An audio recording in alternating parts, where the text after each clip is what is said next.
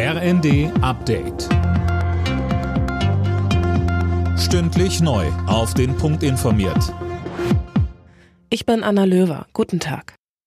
Frieden in der Ukraine ist nicht in Sicht, sagt Bundespräsident Steinmeier. Und trotzdem sieht er Gründe, mit Zuversicht ins neue Jahr zu gehen. Mehr von Tim Britztrup. Ja, es sind raue Zeiten, sagt Steinmeier in seiner Weihnachtsansprache, die morgen Abend im Fernsehen läuft. Er lobt die Solidarität und Mitmenschlichkeit in Deutschland, dass auch wir vor allem die wirtschaftlichen Folgen des Krieges mittragen, weil uns das Schicksal der Ukraine nicht gleichgültig ist.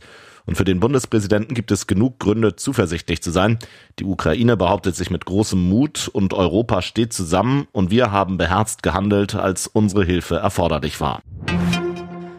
Große Teile der USA sind weiter schockgefroren. Schuld ist die arktische Kaltfront, die für Temperaturstürze um 40 Grad gesorgt hat.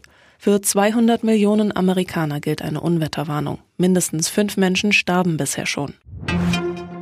Bei der Rente kann es so nicht weitergehen, das sagt die Vorsitzende der Wirtschaftsweisen Monika Schnitzer. Was die Expertin in der Rheinischen Post vorschlägt, weiß Laura König. Schnitzer hält die abschlagsfreie Rente mit 63 für falsch. Sie warnt davor, dass wir uns das Rentensystem nicht mehr lange leisten können. Das Renteneintrittsalter müsse an die Lebenserwartung gekoppelt werden.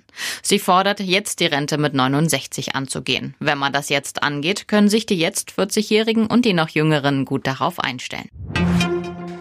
Die aktuelle Influenza-Welle wird teuer für die deutsche Volkswirtschaft. Das Kieler Institut für Weltwirtschaft beziffert das Minus allein durch die Krankheitsausfälle auf mehr als 30 Milliarden Euro. Wenn die Grippewelle sehr lange dauert, könnten es sogar über 40 Milliarden werden, schreibt die Welt am Sonntag. Alle Nachrichten auf rnd.de